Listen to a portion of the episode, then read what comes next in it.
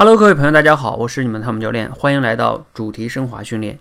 我们这里边的主题升华训练啊，跟大家声明一下，是指我们的小故事，在讲小故事的时候的主题升华训练，跟我们平时以前在语文课本里学到那些阅读理解或者写作的时候提到的主题升华训练呢不太一样，但是可能也有一些相似的地方，大家稍微注意一下哈。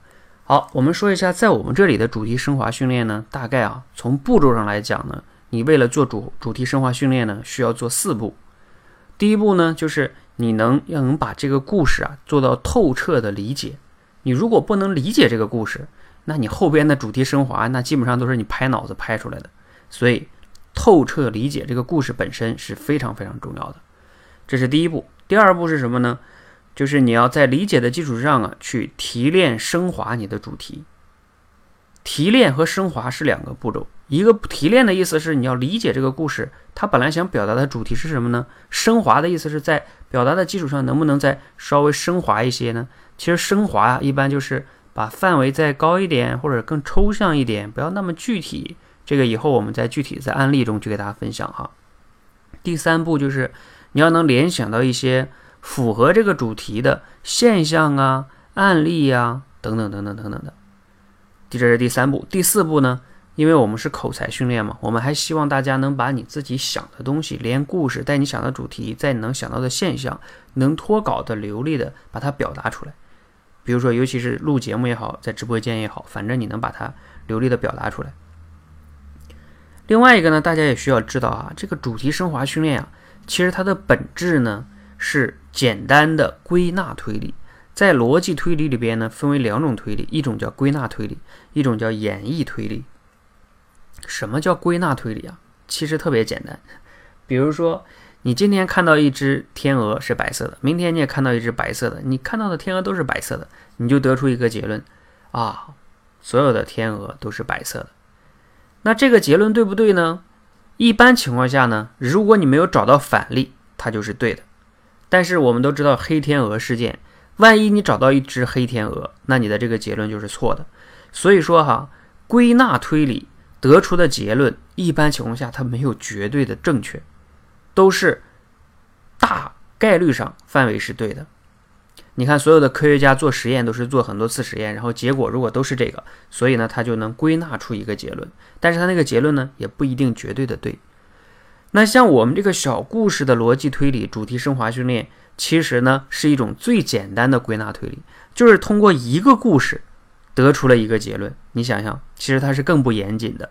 为什么有的时候我前面讲说，你还要去联想一些现实中的现象和案例，去再回过来去证明这个主题呢？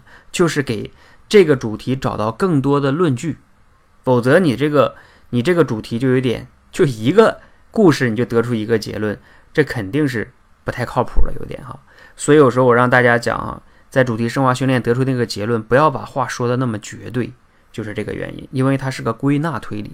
好，先呢，关于这点啊，咱们先说到这里。如果有不明白的，到时候咱们再沟通。那最后呢，再说一说哈，这个主题升华训练呢，经过前面咱们这样的一个步骤的四步，那你最终能提提升哪些能力呢？一个呢，就是提升你的阅读理解能力。阅读理解能力啊，很多同学呢口才不好，我发现就是包括读书读不下去，是因为你真的读不懂那个书里边作者背后的逻辑。你只是读读了那些字儿，但是你没有真正理解，这个很麻烦哈。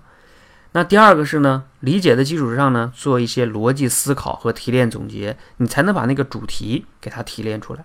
最终呢，你还要学会联想，联想到现实中的一些现象啊和案例去支撑你这个主题。最后啊，你还能锻炼你的流畅的演讲的表达能力。那最终你如果长期做这个主题升华训练呢，对于你自己未来在比如说，更好的看书啊，更好的去思考啊，以及在跟别人沟通的时候，你看很多同学会愿意讲大道理。什么叫大道理啊？大道理就是没有根据的那些正确的话。比如说啊，只要坚持就能成功，是吧？我们要积极乐观，这些话都是一些正确的大道理。但是当你说它的时候，如果没有就是具体的事例或者是依据的时候，别人就会觉得你说的是大道理。大道理都没有人愿意信的。你自己有时候都觉得烦，所以呢，你经常做主题升华训练，会让你啊讲话更有说服力。好，那我们呢一起来训练这个主题升华哈。它大概步骤呢主要分为四步：第一个，透彻理解故事；第二，提炼升华主题；第三，现象案例的联想；第四，脱稿流畅的表达。那我们训练的能力呢，相应的也就是我上面说的，我就不再重复了哈。希望呢大家在训练的过程中呢，我们一起努力，一起遇到问题一起来解决哈。希望帮帮你们提升这些能力。谢谢大家，谢谢。